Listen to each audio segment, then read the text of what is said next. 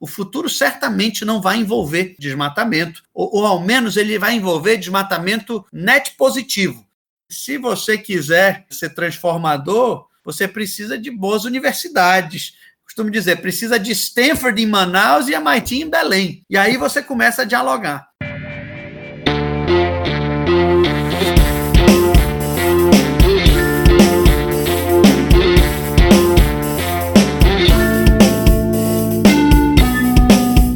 Muito bem, estamos iniciando mais um Spincast. Eu sou o Zeca Martins e hoje eu vou conversar com o Denis Minev. O Denis mora em Manaus, é diretor-presidente da Bemol, uma empresa baseada em Manaus que opera na Amazônia em varejo, serviços financeiros e energia renovável. Em 2012, o Denis foi selecionado como Young Global Leader do Fórum Econômico Mundial.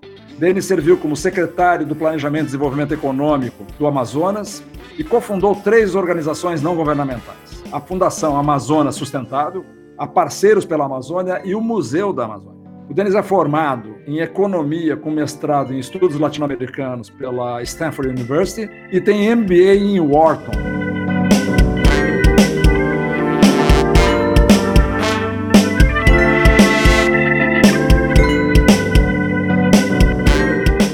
Denis, eu queria te dar as boas-vindas e te dizer assim: hoje a gente quer aprender e educar o nosso olhar sobre a Amazônia. E eu, na troca de comunicações com você, eu recebi assim, uma sensível e oportuna advertência, onde você disse assim: mas sobre o que, que você quer falar na Amazônia e de qual Amazônia você quer falar? É como se você estivesse falando entre o Acre e Belém, não é? Tem uma distância e uma. São latitudes uh, muito parecidas e, e, distâncias muito parecidas com São Paulo e Santiago do Chile. Ninguém imagina que o que se apropria para Santiago do Chile seja uma excelente solução para a cidade, por exemplo, de São Paulo, mas a gente imagina que para a Amazônia existem soluções únicas. E eu percebi depois que você tem uma preocupação em ajudar os, aspas, estrangeiros, inclusive do Brasil, a entender as nuances da Amazônia como uma forma também de se aproximar dela de uma maneira produtiva, conveniente, adequada. Então, eu queria que você nos falasse um pouco sobre como é que você, sendo uma,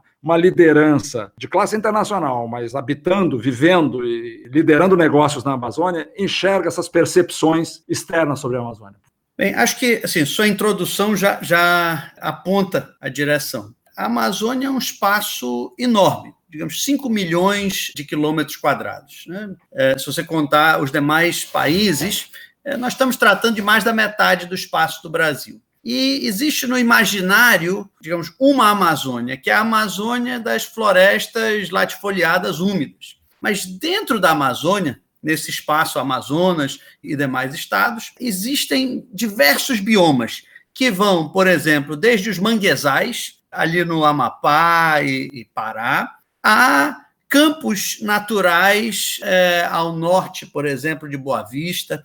Eu recomendo, primeiro, que quando alguém vai tratar de Amazônia, dê uma olhada no Google Map. Vá lá o relevo e você vai ver muitas áreas que têm características muito diversas. A montanha mais alta do Brasil fica na Amazônia, né? o Pico da Neblina. E dentro desses diversos biomas, você deve tratar, digamos, de forma específica cada um. E isso, isso não é conducente a um diálogo via Twitter, né? onde você uhum. tem ali cento e poucos caracteres é, e você tem que soltar um slogan que tem impacto generalizado. Então, a primeira advertência que eu faço quando a gente trata de Amazônia é, é de qual Amazônia, e, e tente entender a Amazônia com profundidade nas suas diversas especificidades. No meu caso, por exemplo, eu moro em Manaus, os nossos negócios operam na Amazônia Ocidental, Amazonas, Acre, Rondônia e Roraima. E quando eu me arrisco a falar de Amazônia, em geral, eu estou falando das minhas experiências nesses quatro estados. E acho até uma temeridade eu me pronunciar muito sobre Mato Grosso ou Pará. Mas nessa temeridade, eu às vezes vejo pessoas falando da Amazônia como um todo e acho muito difícil você tratar de temas para a região como um todo de uma forma muito simplista. A Amazônia virou trending topic eh, mundial, né? Sobretudo agora com essas associações de riscos embutidos numa floresta, etc. Isso, ela ganhou uma aceleração de visibilidade. Eu acredito que começou mais notavelmente no último Fórum Econômico Mundial, onde o ministro Guedes foi lá vender reformas e, e todo mundo só queria saber de Amazônia. A minha pergunta para você é o seguinte: tanta gente falando de Amazônia, de investidores internacionais que nunca sobrevoaram a Amazônia, até ONGs paulistas que talvez tenham sobrevoado a Amazônia. Quem é que entende de Amazônia, Denis, na tua opinião? Eu acho que você tem diversos players que olham de diversos pontos de vista. E parte do problema é que quando você aborda um tema tão complexo quanto a Amazônia de um ponto de vista só, por exemplo, se você quiser abordar a Amazônia do ponto de vista ambiental, você talvez tenha soluções simples que funcionem no curto prazo, mas você nunca vai resolver o problema de longo prazo sem entender, por exemplo, né, você, sociólogo, sem entender o problema social que está por trás do desmatamento, ou sem entender os problemas econômicos. Eu diria que uma visão sistêmica ela é difícil, mas ela é necessária para você construir soluções de curto prazo que vão ajudar a resolver o longo prazo. Eu gosto de dar o exemplo que eu acho que de 10 em 10 anos a Amazônia tem virado trending topic. Houve aquele momento Chico Mendes, que também Verdade. foi muito relevante. Depois, é, ali mais ou menos 2006, 2007, época em que a Marina Silva era é, ministra do Meio Ambiente, houve também um foco grande em Amazônia e agora de novo. E os temas são parecidos e as soluções, elas são em grande parte temporárias. Por isso nós continuamos nesse ciclo. Ora, eu servi como secretário de planejamento de 2007 a 2009 e nesse período foi enviado o exército para a Amazônia. É, agora, 2020, estamos enviando o exército de novo para a Amazônia. E nos mesmos problemas, e, e no mesmo ciclo, e na mesma discussão, e com as mesmas soluções que provavelmente vão fazer com que a gente mande o exército de novo para cá em 2030, infelizmente. Sim. Denis, essa recorrência, esse eterno dia da marmota aí que você está descrevendo para nós na Amazônia, ela é entristecedora. Mas, ao mesmo tempo, eu vou, assim, a razão pela qual a gente, eu resolvi fazer essa, essa minissérie sobre a Amazônia é porque esses diversos ângulos, essas diversas nuances, os diversos interesses que, inclusive, conflitam, eles, eles não cabem numa matéria rápida que queira encapsular tudo e entregar uma versão confortável para quem precisa aplacar sua consciência de não estar tá fazendo nada a favor da Amazônia. Nosso objetivo não é aplacar a consciência de ninguém, nosso objetivo é deixar as pessoas mais inquietas em relação a isso. Mas eu, eu percebo que você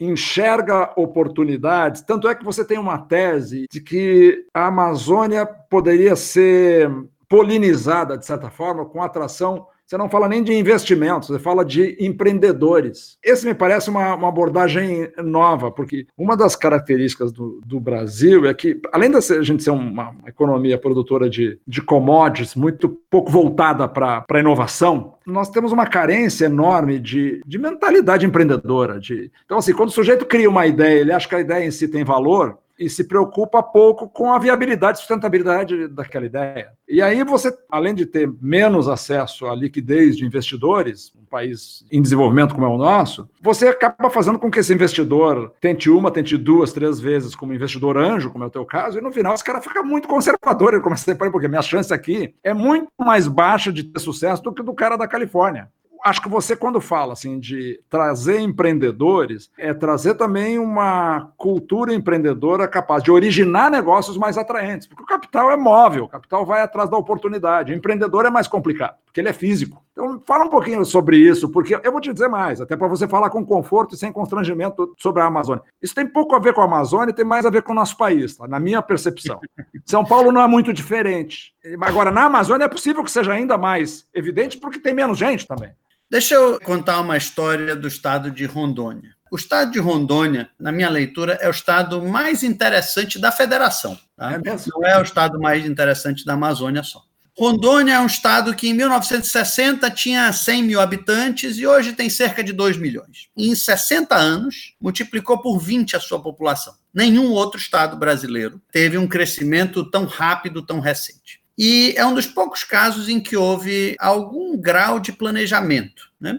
Esse planejamento ocorreu em grande parte durante o regime militar. Mas ele ocorreu de uma forma muito singular, eu acredito, na história do Brasil. O governo brasileiro está acostumado a se unir com os grandes empresários para fazer grandes ações. No caso de Rondônia, o governo se uniu com os mais pobres, com aqueles sem terra, paranaenses e catarinenses, e trouxe-os para ocupar a Amazônia. Aquelas pessoas que em 1960, 70, 80 vieram para cá ocupar o território, dentro de uma lógica do, do, governo militar ainda, que era de é, ocupar para não entregar, ou uma terra, uma gente sem terra para uma terra sem gente. Esse povo veio e, e, eu gosto de dizer que todos eles eram empreendedores. A gente normalmente não olha para um agricultor como um empreendedor, mas ele é a essência do empreendedor. É, ele vem só ele e ele desbrava o seu território. É óbvio que houve horríveis consequências ambientais dessa ocupação. O estado de Rondônia é o estado mais desmatado da Amazônia hoje. É, cerca de 28% do estado está desmatado. Por outro lado, o que, que você tem? Você tem uma das sociedades que eu julgo mais prósperas da Amazônia. Centenas, milhares de milionários que conseguiram ocupar seu espaço no mercado pessoas que chegaram e foram largadas da estrada, digamos, com uma enxada e, e, com a promessa de que se desmatassem, eles tinham que, naquela altura, anos 60, 70, tinham que desmatar 80% do seu território para ganhar o título. Eles vieram e desmataram. E conquistaram uma vida que hoje, por exemplo, os números de Rondônia Rondônia é um dos estados relativamente bem educados do país, é um dos estados com menor desigualdade social, diferente até dos outros estados da Amazônia, que tem uma ocupação um pouco mais antiga, um pouco mais tradicional. Denis, essa descrição de, de Rondônia que você faz, você está dizendo que houve aí uma colonização que teve um lado que na época era completamente normal, eles eram orientados a por abaixo a, a mata, mas houve uma, o estabelecimento de uma sociedade com menor desigualdade e com muita prosperidade. E empreendedorismo, né? Esse povo que veio, ele veio com gana, quase de imigrante. É, é o mesmo país, mas você se mudar daí do sul do país para Rondônia, nos anos 70, é quase ir para outro planeta. Eles conquistaram uma vida nova aqui. Eu já, já trabalhei como consultor é, é, do governo de Rondônia durante alguns anos e, e, visitando cidades do interior, como Ariquemes, de Paraná, Cacoal. É, são cidades extraordinariamente prósperas hoje, num Brasil que dá gosto de ver, com muitas universidades eu fiz uma conta alguns anos atrás e Rondônia é o estado com o maior número de instituições de ensino superior per capita do Brasil. Então, é uma gente que veio sem educação lá atrás, mas a segunda, a terceira geração está vindo muito melhor. E eles são muito empreendedores. Eles começaram, talvez, com a pecuária e depois soja, café e outras frentes, mas também lançaram muitas indústrias de beneficiamento, buscaram mercados para exportação. São gente que veio com vontade de ganhar a vida e conseguiu. Só que conseguiu num modelo século XX. Agora nós precisamos repensar, fazer a mesma coisa, mas no modelo século XXI. Modelo século XXI não dá para sair desmatando, mas há de se reconhecer que o valor desse espírito empreendedor ele pode ser reaplicado e ele pode conquistar de novo e construir e você, quando, sociedades prósperas. Quando você fala em atrair empreendedor, você imagina, digamos, uma, um resgate atualizado daquilo que houve com Rondônia nos anos 70 e 80? Algo parecido? Pode ser gente da própria região ou gente de fora é, o que a gente precisa para construir uma sociedade próspera é gerar riqueza. E essa geração de riqueza, de onde quer que seja que ela venha. Nós estamos vivendo na Amazônia, e esse é um tema que, que gostaria de entrar um pouco. Nós estamos vivendo desde é, aproximadamente 2015 um momento de depressão econômica profunda, que pela economia da Amazônia ser relativamente pequena em relação ao resto do país, ela não é perceptível.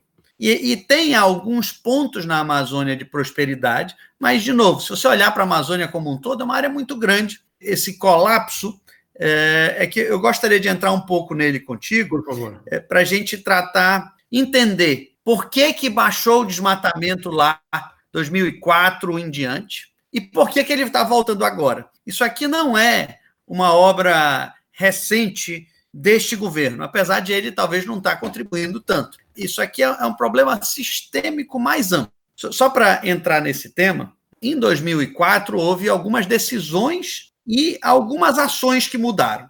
Primeiro, o superciclo das commodities. O superciclo das commodities mudou tudo para a Amazônia. Primeiro, ele fez com que a Amazônia, já desmatada, aquelas áreas de gado, de, de soja, se tornassem muito mais valiosas e prósperas. Então, o que já estava desmatado enriqueceu bastante as populações da região. Em segundo lugar, esse superciclo das commodities também aumentou a arrecadação governamental brasileira. O governo federal brasileiro passou a arrecadar muito mais e a fonte principal de recursos no interior da Amazônia, principalmente das prefeituras, está ligada ao Fundo de Participação dos Municípios, que distribui recursos tanto do governo federal para os estados e para os municípios, quanto das capitais para os municípios do interior. Esse processo aconteceu de forma muito robusta e as prefeituras enriqueceram muito durante aquele período. Com as prefeituras enriquecendo, a primeira reação foi aumentar os empregos no interior. E isso fez com que se invertesse a lógica econômica na Amazônia. Ali de 2004 a 2010, os empregos normalmente estavam no campo e a prefeitura dava apoio. Isso mudou. Agora os empregos estavam nas prefeituras e houve um pequeno êxodo rural das áreas de campo para as sedes de prefeituras. Então, a, a, o desenho da economia mudou.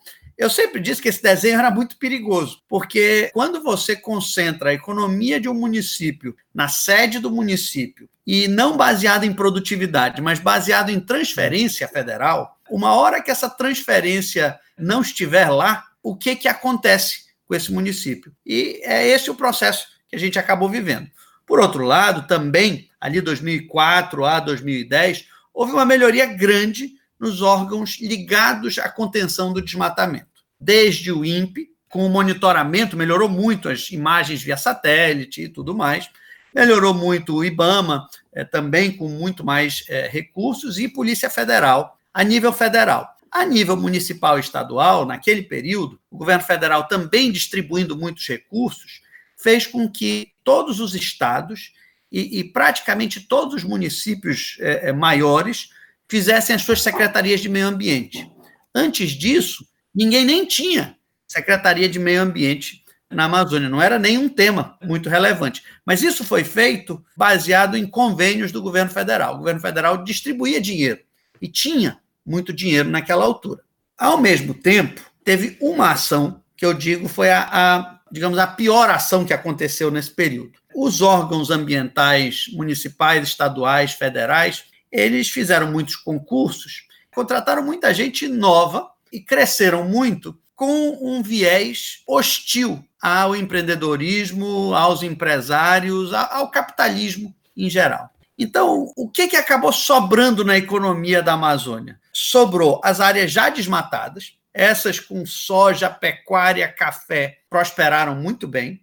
Por outro lado, as prefeituras também injetaram muito dinheiro na economia, mas isso não é produtividade. Isso é quase que assim, é, é uma disposição das populações brasileiras em São Paulo a sustentar é, uma economia pouco produtiva, mas a economia da floresta, a economia, digamos, da bioeconomia, daquilo que toca a floresta com gentileza, que seja manejo florestal, óleos, essências e coisas que você diria: olha, isso aqui tem que dar certo na Amazônia. Essa frente não prosperou e não só não prosperou, ela meio que foi devastada devido a, a um volume de regulamentação excessivo e, eu, eu diria, um, uma hostilidade das instituições ao capitalismo. Com isso, o que, que restou desse segmento? Só restou o ilegal. Tem muita madeira na Amazônia. Aqui em Manaus, se eu quiser comprar madeira, tem madeira à vontade.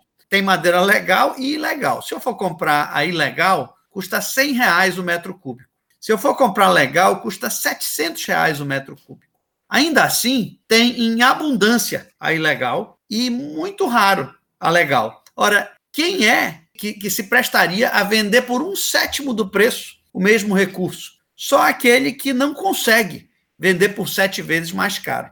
E isso é o drama que eu digo vivido pela Amazônia hoje, que você afastou bons players da economia florestal. Posso dar alguns exemplos. Né? Uma empresa chamada Amata é uma das melhores players. Ela ganhou a primeira concessão florestal, ali acho que 2009, 2010, em Rondônia, e ela recentemente abandonou essa concessão. E o motivo que ela abandonou é porque ela simplesmente não conseguiu prosperar. Foram multas em cima de multas e dificuldades em cima de dificuldades. Então, nós vivemos um momento hoje em que a economia produtiva na Amazônia não prosperou. Você baseou a economia aqui, ainda no superciclo das commodities, em prefeituras robustas, em commodities básicas, tipo soja, tipo pecuária.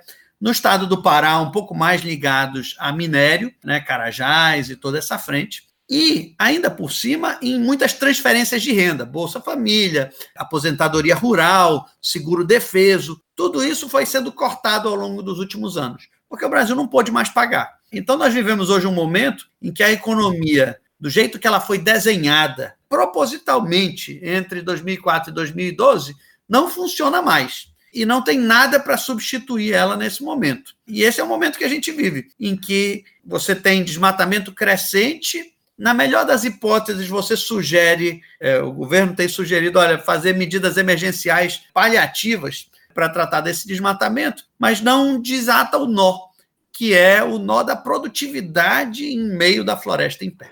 Você está dizendo o seguinte: no fim do dia é o nó da precariedade, né? Porque esse trabalhador, esse indivíduo humilde, baixa escolaridade, baixa formação, que recebia aposentadoria rural ou com Bolsa Família, que rarearam depois da, da grande crise fiscal de 2015, esse cara tem que ver de alguma coisa. Então, assim, não vai ser buscando se organizar para produzir madeira reflorestada ou, ou manejada vai ser em alguma atividade, digamos, subsistência, e a última coisa que vai ser a preocupação dele, legitimamente, aliás, tem que se dizer, é saber se ele está numa atividade legal ou ilegal, se ele está predando mais ou menos. Então tem um conflito aqui que, de certa forma, ele é reforçado pela inconsistência das ações dos governos através dos tempos, pelo que você está dizendo. O drama da Amazônia é a informalidade barra ilegalidade. Quando você tem uma economia informal, onde a pessoa não tem a identidade, não tem conta bancária, é, não tem título de terra, o que, é que vai surgir naquela economia? Você não vai construir nada. É, ninguém vai ter acesso a crédito, ninguém vai enriquecer naquele contexto. E aí você fica largado nessa economia onde só o que dá certo é a pecuária extensiva. Por quê? Porque a pecuária extensiva não requer investimentos. É, a pecuária extensiva é fácil. Você desmata uma área e você vende aquela madeira, muito provavelmente ilegalmente, e aí você bota uma cabeça de gado lá e você volta daqui a um ano e essa cabeça de gado engordou com capim genérico e você tem aquela subsistência. Isso é um drama social, econômico e ambiental ao mesmo tempo. Isso aqui não satisfaz ninguém, mas na ausência de alternativas é o que há. Eu vi você fazendo uma defesa de que, com esforço marginal em relação a isso que já está criado de ocupação da pecuária, sem devastar mais um hectare, você vê espaço para um choque de produtividade que poderia ter, onde uma cabeça de gado hoje requer dois hectares, você vê ali a oportunidade de ter oito cabeças, naquele mesmo espaço onde hoje tem uma. Então, é oito vezes ou sete vezes a produtividade poderia ser obtida minha pergunta para você é, é, não é nem de onde é que sai o dinheiro para financiar essa tecnologia, esse, mas qual é o incentivo essencial para um produtor rural caminhar por essa direção? É, a barreira é cultural, a barreira é burocrática, a barreira são as duas coisas, ou a, a barreira é ele próprio? O que, que é a barreira? É, essa é uma pergunta difícil e complexa, mas vou lhe dar assim, a minha primeira resposta é que ele não consegue as licenças necessárias para obter digamos, todo o seu processo legalmente. A Amazônia tem uma discussão muito grande sobre como ocupar e o que ocupar e o que não ocupar. Mas uma conta deveria dar certo, que é alguém que está sobre uma área já desmatada, pegar aquela área e torná-la a mais produtiva possível. Se calcula que na Amazônia tem cerca de 17%, 18% da área já desmatada. Isso seria o equivalente a 700 mil quilômetros quadrados. Daria para nós sermos ricos, plantando ou, ou fazendo piscicultura ou fazendo mesmo pecuária mais intensiva sobre essas áreas.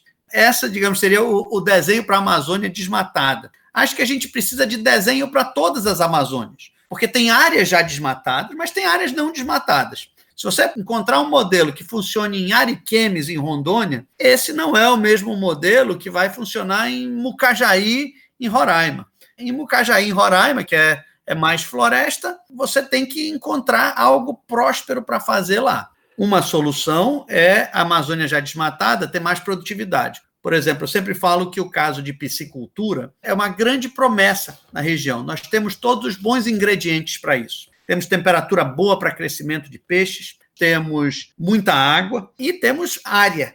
Área florestada, área desmatada, área de lagos, o que não falta na região é área. Um hectare de piscicultura usando boa tecnologia, ora, isso aqui consegue produzir 10 toneladas de peixe. Um hectare de pecuária, você produz menos de 200 quilos de proteína por ano. É, é 50 vezes a produtividade no que diz respeito a proteínas. Mas, como é que você faz para produzir 10 toneladas? Primeiro, você tem que ter energia. Energia porque você precisa de aeradores nos tanques. Se a energia falta, os peixes morrem, e aí você perde toda a produção. Eu sinto dizer, não tem lugar na Amazônia que tenha energia de qualidade. Você precisa de logística também. É muito caro transportar qualquer coisa na Amazônia.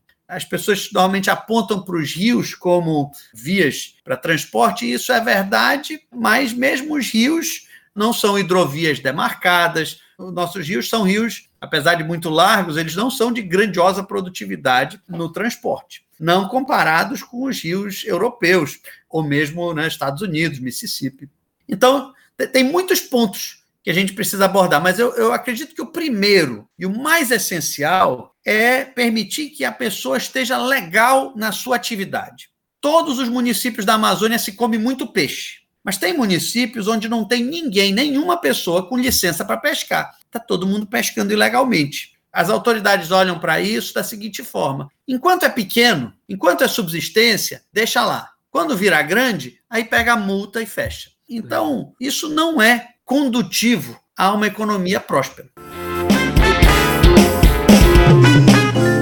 Você está ouvindo o Spincast, eu sou o Zeca Martins e hoje eu estou conversando com Denis Binev, economista, empresário, inovador que mora e opera a partir da Amazônia.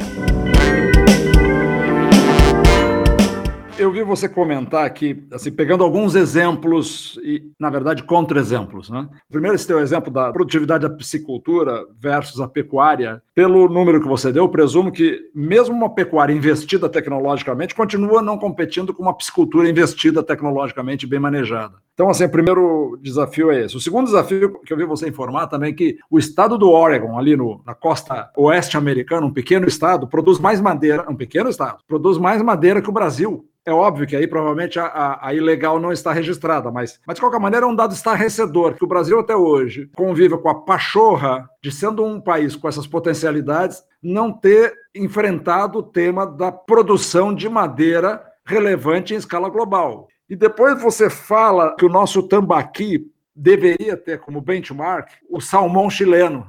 Eu quero informar para você o seguinte: eu compro com facilidade tambaqui mesmo durante a crise, eu encontro o tambaqui normalmente. E é um hábito de consumo, ainda não suficientemente difundido, nem mesmo dentro do Brasil, muito menos como uma, uma carne de alta qualidade exótica de peixes amazônicos que poderia estar sendo vendido com uma marca no mundo todo. Né? Inclusive pela simpatia que a Amazônia sugere hoje, se certifica esse tambaqui e vai vender na Califórnia, puxa vida, que mercado é esse? Então você tem ideias de negócios de alto impacto não são coisas pequenas. Eu percebo que você aponta para coisas que são relevantes. Você acha que também caminha numa linha, de certa forma, para você não se resigna a apenas ser sustentável ambientalmente, você faz uma advocacy de que sustentabilidade ambiental começa pela sustentabilidade econômica e com a escala e com o impacto, com a geração de riqueza que as externalidades podem produzir. Estou falando isso porque eu assisti você falando que lá pelas tantas, num ambiente onde tinha 40 ONGs, numa, numa, numa conferência, num workshop que o Ricardo Abramovay promoveu, você pega a palavra e fala assim: eu ainda acho que por trás de cada iniciativa bacana, simpática, que todo mundo gosta de apoiar as ONGs, ainda falta para a Amazônia descobrir qual vai ser o que é o soja para o Mato Grosso eu te confesso que eu fiquei assim surpreendido com a tua coragem de falar aquilo naquele ambiente. E eu queria que você falasse mais sobre isso, porque eu estou convencido de que não vai ser abraçando árvore no sul que a gente vai ser relevante para ajudar a Amazônia nessa complexidade que você está nos ensinando aqui. Olha, você está querendo me jogar em água quente, né? Então, deixa eu aceitar o convite. No contexto, por exemplo, a comparação salmão e tambaqui, eu tive a oportunidade de estudar um pouco o tema na época que servi no governo, e o trabalho feito no salmão não foi só chileno, norueguês também, eles desenvolveram o salmão como uma indústria com foco em ciência.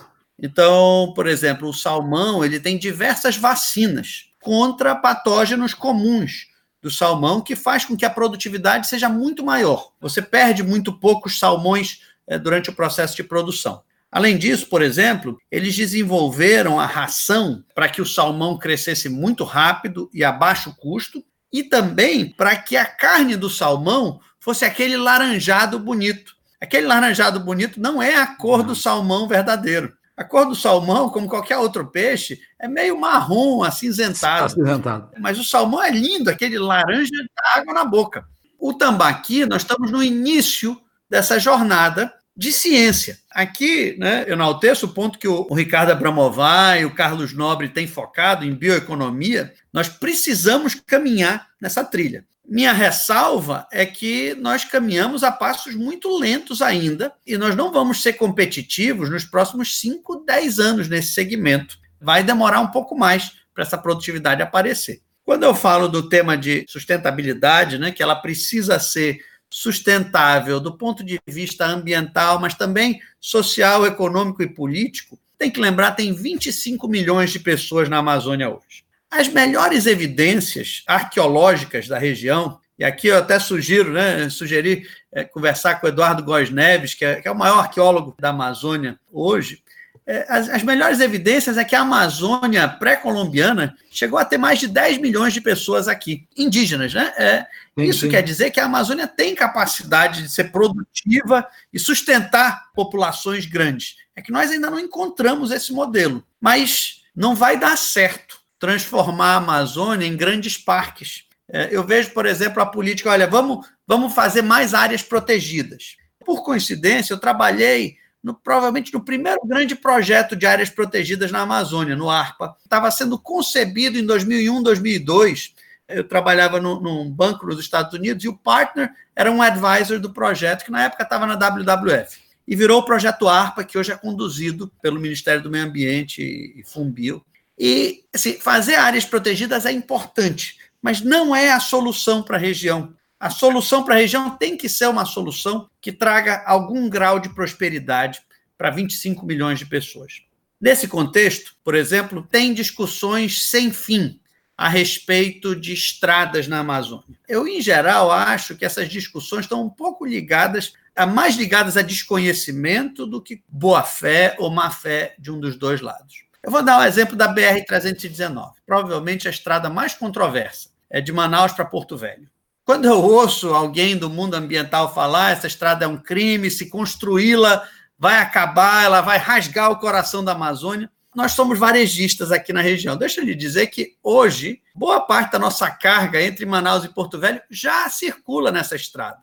É só que ela é uma estrada extraordinariamente precária, assim como é no Brasil todo. E isso torna os produtos muito mais caros que chegam aqui. Se você vai construir uma sociedade mais próspera e uma economia mais próspera, é necessário você ter bons transportes. Eu também ouço eles dizerem: não, mas vocês têm as hidrovias. Ótimo. Mas deixa eu lhe dizer que não é aceitável para o meu cliente, por exemplo, em Porto Velho, se eu tiver que levar via hidrovia um televisor para ele vai chegar em 15 dias, enquanto que o Magazine Luiza entrega em dois a partir de São Paulo. Eu nunca vou conseguir competir. Hidrovias são boas para algumas coisas, mas não para todas. Hidrovias são ótimas para transportar soja, mas não para transportar televisores, nem para transportar gente. E a estrada já existe. É só um fenômeno de uma estrada ruim. Então, como é que você vai é, acho que é essencial que a gente tenha uma contenção no desmatamento na região. O futuro certamente não vai envolver desmatamento, ou, ou ao menos ele vai envolver desmatamento net positivo. Se você tiver que desmatar em algum canto, você vai ter que plantar isso em outro canto e o efeito deve ser zero.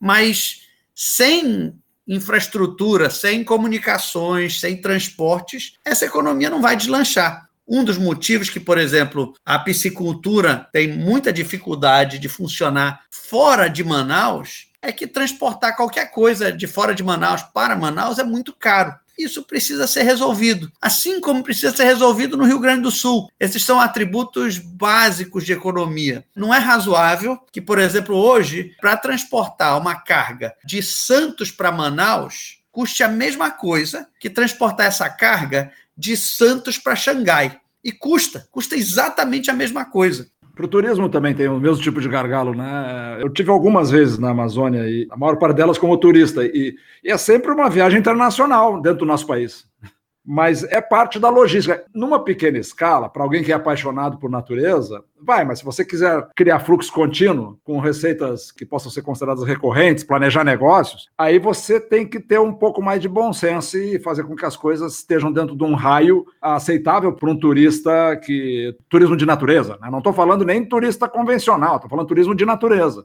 Mesmo assim, tem limite. Ele não é um expedicionário, ele é um turista. E se nós estamos falando de indústria, de negócios, é, essas regras elas não dependem da nossa vontade, elas se impõem em qualquer lugar do mundo. No Canadá é a mesma coisa. O turismo é uma outra solução para alguns locais na Amazônia. Por exemplo, para Parintins, onde você tem uma economia baseada num festival, ali é uma boa solução. No norte do Amazonas, em Barcelos, você tem a pesca é, esportiva, que é muito forte. E nos arredores de Manaus. Eu, por acaso, sou investidor no segmento, numa rede de albergues eu tenho um pouco essa obsessão de que o turismo, ele, e, e, você entendeu bem, o turismo não pode ser um turismo de classe A. O turismo de classe A só não vai revolucionar a região e nem, nem vai expor muita gente à Amazônia. Então, como é que você faz com que o turismo seja mais barato? Ele vai funcionar Manaus e arredores, Belém e arredores e alguns pontos, mas ele não é uma solução para os interiores do Acre e Roraima e outros locais. Esses vão precisar de outras soluções. Mas por isso eu acho que, às vezes, quando a gente trata, olha, não, o turismo vai resolver. O turismo é um pedaço de uma solução para um lugar. Por isso eu reluto em chamar a Amazônia de uma coisa só.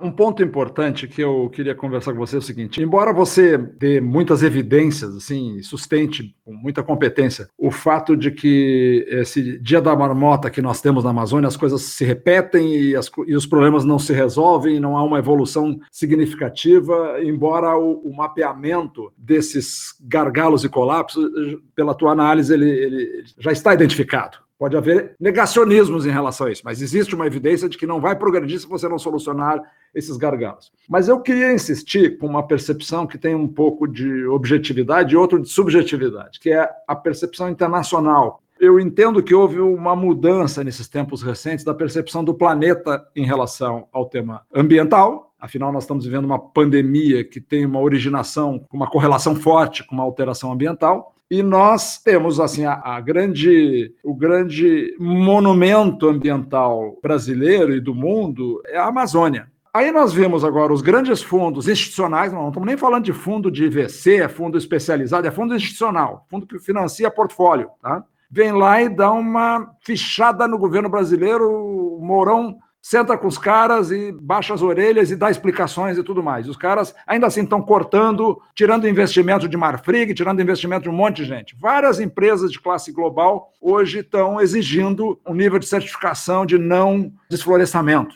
Tem várias evidências que mostram. Eu não vou dizer assim que, que não haja também uma, um certo efeito demonstração dessas empresas, evidente que também deve ter esse componente, mas o fato é que isso necessariamente vem associado com alguma disponibilidade de investimento, com algum interesse adicional que nós não tínhamos antes. Aí eu vou perguntar para você, que é um líder empreendedor, assim, como é que a gente poderia ajudar, eu vou me incluir nisso, para que a Amazônia desenvolva uma capacidade receptiva deste fluxo que está criado? Que não é que vai se criar. Com todos esses problemas que você falou, ainda assim, há uma oportunidade para a Amazônia criar uma estrutura receptiva, seja de empreendedores, seja de investidores sofisticados, numa escala que não é igual, Denis, assim, eu vou insistir nesse ponto, que não é igual ao que nós tínhamos até o ano passado. Tem um dado novo na paisagem internacional. O mundo mudou, nós estamos sob uma pandemia sem precedentes. E essa pandemia aponta para cuidados com a sustentabilidade que mudou de patamar, mudou a qualidade. Em suma, tudo indica que a, Amazônia terá agora uma lente adicional que ela pode desperdiçar. Como você disse, já desperdiçou outras, né? Por culpas que nós não vamos apontar aqui, não é nosso papel. Mas como é que ela faz para não desperdiçar? Eu não estou querendo que você me dê uma resposta estruturada, estamos pensando juntos aqui. Olha, eu, vou te responder com dois casos. Tá?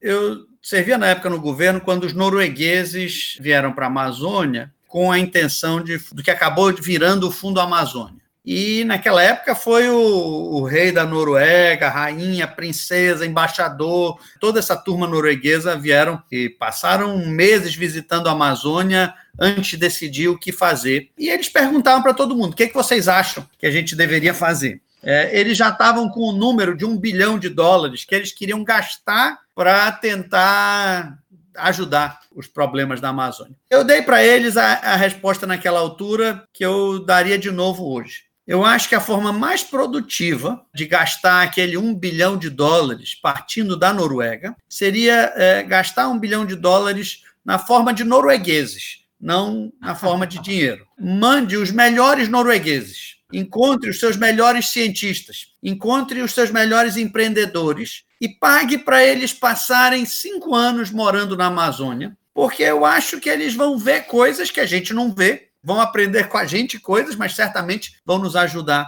a olhar para o mundo com outros olhos, com olhos noruegueses barra amazônicos.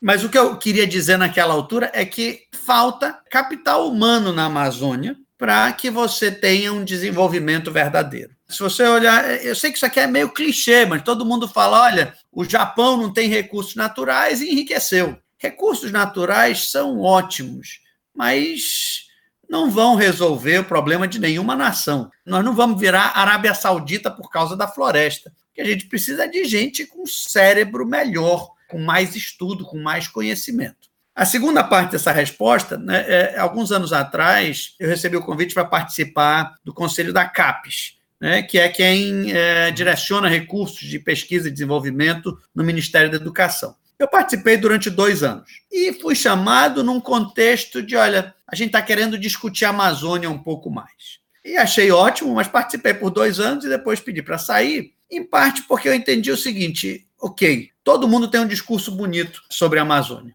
mas na hora de repartir os recursos ali na CAPES e na hora de decidir para onde iam as bolsas, a Federal do Rio Grande do Sul não tinha tolerância nenhuma para discutir o que, que deveria ser feito na Amazônia. Ela queria recursos para ela. Da mesma forma, a USP, Unicamp e todas as demais universidades brasileiras. E não há, na minha leitura, um consenso de que a Amazônia é, de alguma forma, prioridade científica brasileira. Aqui eu vou emprestar as lentes do, do professor Mangabeira Unger. Ele, eu trabalhei com ele, ele, ele na época trabalhou no governo federal, que eu estava no governo estadual, e trabalhei com ele, e ele deu um, um, resumo de como ele achava que o Brasil olhava para a Amazônia. O, o, Brasil olhava para si mesmo no contexto da Amazônia. Ele disse o seguinte: olha, no Brasil, quando se olha para a Amazônia, se vê planta. Quando se olha para o Nordeste, se vê pobre. E quando se olha para o Sudeste e Sul, se vê empresa e produtividade. Então, tem que manter as plantas na Amazônia de pé,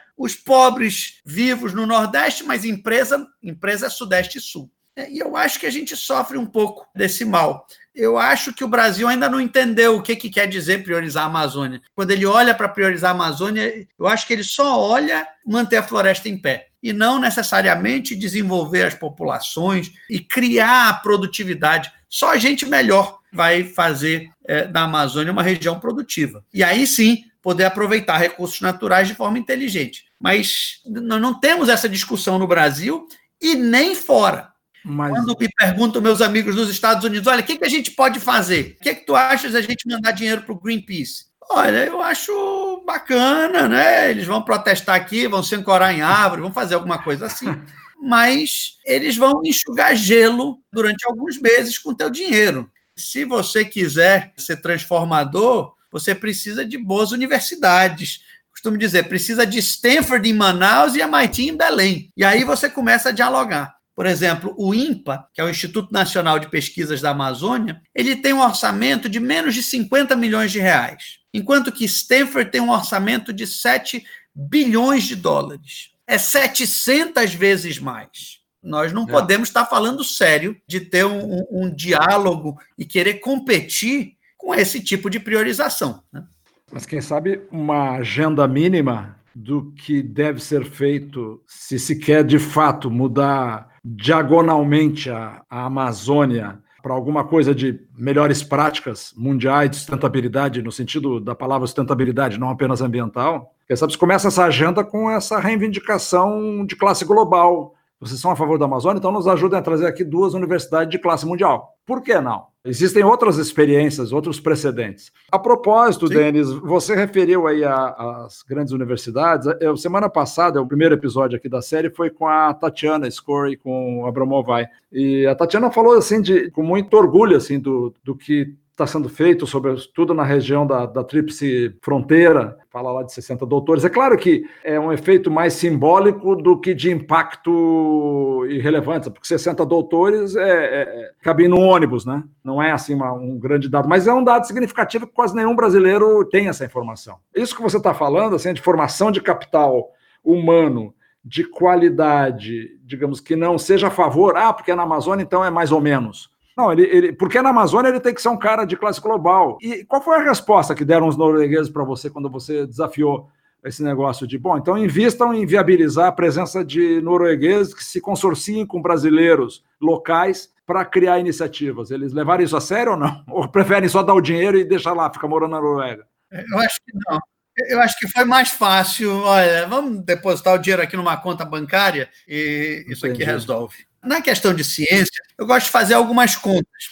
Na Alemanha, por exemplo, você forma anualmente um doutor a cada 4 mil pessoas, mais ou menos. E se você fosse adotar um padrão alemão, digamos, de ciência, de doutorados, isso aqui quer dizer que no Amazonas a gente teria que formar mais ou menos mil por ano. Só para dar um número que eu saiba, no, estado do Amazonas hoje tem cerca de 4 mil doutores total, né, acumulado na nossa história e teria que passar um ritmo de, um, de mil por ano para ser competitivo com, com, digamos, os melhores lugares do mundo. É óbvio que não é só formar doutor. Você tem que ter boas escolas que depois, eventualmente, vão filtrar até virar doutor. Mas só essa perna, quanto é que isso custaria? Mil doutores por ano. Pelo menos a estimativa que eu, que eu lembro da época de governo é que para formar um doutor custa mais ou menos 250 mil reais ao longo de três, quatro anos, principalmente nos segmentos de STEM, né, que é, é ciência, tecnologia, engenharias Matemática, e matemáticas. Uhum. São as frentes um pouco mais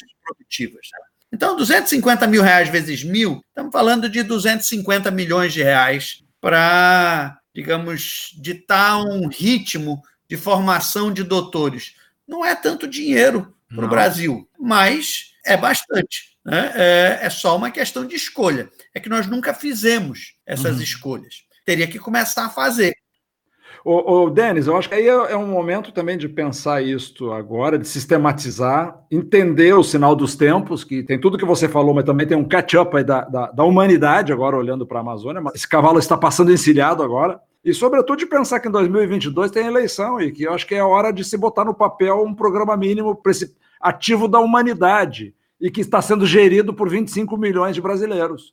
Quer dizer, esses gestores só vão cuidar desse ativo da humanidade, por tudo que você está me falando agora, se eles tiverem incentivo apropriado. É uma regra básica assim, de alinhamento de incentivos. Se os incentivos estiverem desalinhados, os 25 milhões não vão trabalhar a favor da humanidade, porque a humanidade não está trabalhando a favor deles. Então, eu acho que aqui tem um desafio que você pode, eu diria assim, liderar ou coliderar, mas que eu acho que também é um desafio para essa turma. Eu, tô, eu, eu, gosto de provocar um pouco meus amigos paulistas, os paulistas todos que querem salvar a Amazônia, sabe? Vamos pensar qual é o tipo de incentivo que a gente pode colocar no papel e que faça sentido não só para a gente prestar contas para nossa consciência como ambientalistas cuidadosos e, e bonitos uns para os outros, que eu chamo da sociedade da mútua admiração, mas também para ser para capturar essa oportunidade que o mundo está nos dando. Tem uma grande oportunidade que o mundo está nos dando agora, para a qual nós não estamos habilitados, a nossa estrutura receptiva. Hoje, se você botar um fundo do Sequoia o Andreessen Horowitz, tirar lá da Califórnia, botar em Manaus, o cara fica um ano e meio aí, dois anos, vai embora porque não vai ter pipeline de oportunidades para investir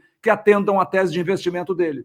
É isso, é basicamente é isso. Então, quando a gente faz pesquisa sobre ecoeconomia, sobre bioeconomia, Sim. você encontra tudo menos investimentos em floresta tropical. Eu acho assim, ó, que é a gente parar com a parcimônia conosco e dar uma sacudida nessa árvore para ver o que, que tem, sabe? Eu, eu, eu tô aqui me assumindo na gravação o meu compromisso de, de ajudar onde vocês acharem que eu posso ajudar, mas eu acho que não é passando a mão na cabeça, não. E, e, e vou dizer mais, eu acho que ser a favor dos cuidados básicos, éticos e morais com a natureza amazônica, isso para mim é qualificador. Não é suficiente é necessário, não é suficiente. O que você está nos dizendo aqui ao longo desse programa é que a agenda, para as coisas terem consequência, tem que ir bastante além de ficar fazendo recomendação ou documentário de denúncia. É bastante além. E aí, essa maturidade que eu acho que ninguém estava preparado. Para chamar esse cara. Escuta, não é com o governo que você tem que falar, tem um outro interlocutor aqui que é uma liderança de pessoas qualificadas da Amazônia, que são qualificadas para a Amazônia, mas que poderiam ser deslocadas como pessoas qualificadas em qualquer lugar do mundo, que estão dedicando suas vidas à Amazônia. E nós queremos falar sobre negócios aqui um dos argumentos que eu ofereço, vou chamar assim, para os meus amigos mais ambientalistas, mesmo empresários de São Paulo ou Rio de Janeiro, é que o problema da Amazônia, é, a gente olha para a Amazônia quase como uma coisa estática, para quem alguém está fazendo é, algum dano, coisa assim. Você precisa entender também, por exemplo, o contexto político na região. Se sabia o que, que esse governo tinha de intenções sobre o meio ambiente. Já se sabia nas eleições. Uhum. E se você olhar como a Amazônia votou, a Amazônia votou amplamente favorável a esse governo. Esse governo ele é razoavelmente popular aqui na região, a despeito de ele possivelmente estar causando danos ambientais. É necessário você entender e empatizar com as pessoas que estão votando dessa forma. Sem dúvida. Não dá para relegar essas pessoas a, olha, elas são pessoas ruins e são nossos inimigos. Se você entender, por exemplo, uma estatística que eu gosto de dar, é que teve só quatro estados no Brasil que deram mais de 70% dos votos para o Bolsonaro. Três deles foram na Amazônia. Isso aqui, para mim, é simbólico de que nós estamos aqui desde 2015, com o fim do superciclo das commodities e com a depressão a, recessão né, do, do, ali no final do governo Dilma, nós ainda estamos é, numa estagnação em boa parte da Amazônia, em alguns casos, nós estamos em depressão. Os municípios demitiram muita gente, essa gente não encontrou empregos, não existem empregos formais, digamos, nessa Amazônia mais granular dos municípios mais distantes das capitais, e as pessoas estão buscando o que fazer e, entendendo que tem alguma coisa errada é, na situação atual. A Amazônia também tem voz nesse caso, e é importante escutá-la. Sem dúvida. Denis, um registro importante também, que esse, esse programa basicamente é, é, é, vai ser ouvido por quem não é da Amazônia. E uma informação que muita gente não tem é que o maior índice de pobreza regional no Brasil não é no Nordeste, é na Amazônia. E quanto a esse outro ponto que você fala, de que é muito comum no Sul, do sujeito que tem uma varinha e está julgando todo mundo que pensa diferente, e, e essa visão empática dessa, sobre essa população é um ponto de partida. O sujeito não consegue ter essa empatia com quem vota naquele que ele tem repulsa, no caso do Bolsonaro, ele cria um buraco no meio, ele nunca vai conseguir dialogar com a região, ele vai ficar falando com seus amigos. Eu acho que quando a gente está falando de capturar oportunidades para investir e gerar oportunidades para essa população, é também uma forma de tirar esse grilhão dessa subordinação política, onde as pessoas acabam votando numa proposta obscura, numa proposta que leva à morte, à degradação e, e não à superação. O que nós estamos falando aqui é de apoiar lideranças que têm expertise que nós aqui de fora não temos, para que elas possam evoluir nessa agenda e o ponto de partida é ganhar corações e mentes desses 25 milhões que estão votando hoje, admita-se logo, com o Bolsonaro. E não, não, adianta fazer cara de nojinho, não. Quer fazer cara de nojinho, não, não trata da Amazônia, fica cuidando do seu bairro nobre na, na zona onde mora. Olha, Denis, adorei a conversa. Eu, eu queria um último pitaco seu sobre o que, que as corporações estão fazendo aí. Algumas vão e ficam, outras vão e saem. Você está vendo alguma coisa nova ou é, é mais do mesmo que está acontecendo das iniciativas corporativas de fora da Amazônia acontecendo na Amazônia? Olha, eu, eu vejo dois lados, né? Um é o lado da responsabilidade social corporativa, que é ótimo. Né? Tem muitas empresas multinacionais que fazem é, pequenos projetos para ajudar a comunidade. Eu acredito que isso não é transformador. Isso aqui não vai mudar é, o futuro da Amazônia, mas é uma pequena ajuda. Você tem empresas como Natura, como Coca-Cola, que têm um engajamento na região, mas o seu negócio fundamental, digamos, não deixa é, a maior parte do seu valor adicionado aqui na região. O segundo modelo é das empresas que estão aqui, mas são de modelos, vou chamar assim, não amazônicos. Vou colocar dois grupos de empresas nesse, nessa qualidade. Uma é as empresas da Zona Franca de Manaus. É Honda, Toshiba, todas as grandes empresas, é, muitas japonesas, muitas chinesas, Whirlpool, que Tem ações aqui na região, é, a Zona Franca permanece e eu sempre argumento que é, é, é, a melhor oportunidade que nós temos de tecnologia, é o único lugar onde se faz algum grau de tecnologia, mesmo que não seja a tecnologia certa, mas você tenta e talvez possa ser convertida para um polo maior de bioeconomia. E a segunda é as empresas que, de alguma forma, lidam com a Amazônia não florestada, que vai desde Vale do Rio Doce, por exemplo, com Carajás, para soja, ou café, ou pecuária, os grandes frigoríficos, que, na minha leitura, fazem um esforço de sustentabilidade, mas, de novo, eles não são a solução. A pecuária ela é importante na região, se tem o seu papel, e é importante a gente encontrar formas de melhorar a pecuária, de adensar, para que numa mesma área a gente consiga ser rico, usando a área já desmatada. Mas elas não são a solução. O que, que falta? Na minha leitura, falta, por exemplo, falta uma sadia que produza peixe aqui Entendi. na região, quase que assim, uma campeã mundial produzindo peixe para o mundo. Falta sei lá, uma Suzano que use a floresta para produzir madeira e venda para o mundo todo de forma sustentável. Nós não conseguimos construir essas empresas ainda. E sem construí-las, eu tenho um pouco de dificuldade de ver como é que a gente vai prosperar. Ok, Denis, então a gente tem aqui uma mania de tratar de problemas, em geral problemas complexos, que a gente não quer aplicar simplificações que não sejam adequadas, quer dizer, os problemas são complexos, e tem que ser tratados assim, mas a gente tem uma mania de acabar sempre com alguma visão otimista. E eu vou te fazer esse desafio, então. Eu queria que você nos deixasse aqui com uma última palavra, encerrasse esse programa, uma última palavra, desde que otimista. Pronto, te joguei a batata quente agora. Olha, eu vou te dar uma mensagem que tem um potencial otimista. A humanidade ela já foi capaz de construir coisas extraordinárias quando focada. Eu costumava dar um exemplo do projeto Manhattan dos Estados Unidos para lidar com a Segunda Guerra Mundial, mas agora nós temos um caso melhor. Agora nós temos o foco do mundo todo na vacina de Covid. Esse é um caso extraordinário de direcionamento de recursos rápidos, como nunca fizemos como seres humanos, para resolver um problema que está assolando o mundo todo. Eu acho que o que a gente precisa para a Amazônia seria pensar dessa forma também. Escolher um, dois problemas. Por exemplo, okay, como é que você recupera as áreas degradadas e se torna rico, baseado nas áreas já degradadas da Amazônia? Como é que você replanta esse negócio, enriquece e recupera a floresta? Essa oportunidade ela está à mão.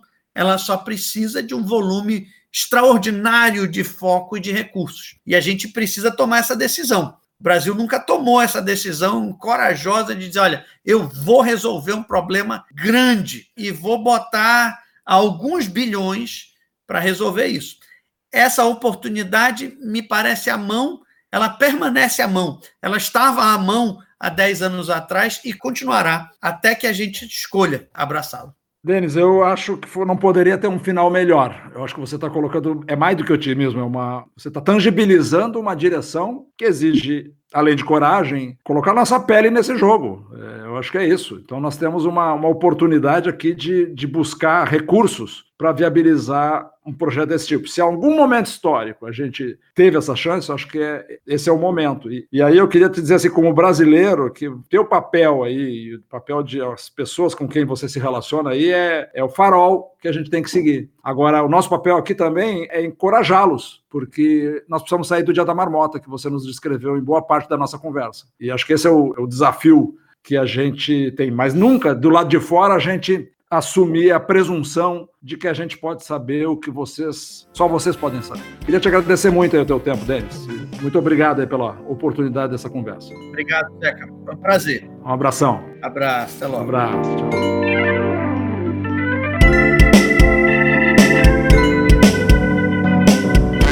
Esse foi mais um Spincast. Eu sou o Zeca Martins e hoje eu conversei com Denis Binev. O Denis é um empreendedor, mora e opera seus negócios a partir da Amazônia com uma visão no planeta. Hoje nós tivemos um depoimento de alguém que vive os problemas, os desafios que são super particulares da enorme complexidade que é representada pela Amazônia para si mesma e para o mundo Nos próximos episódios, nós cobriremos outros aspectos dos desafios que a Amazônia representa e das oportunidades que ela também representa.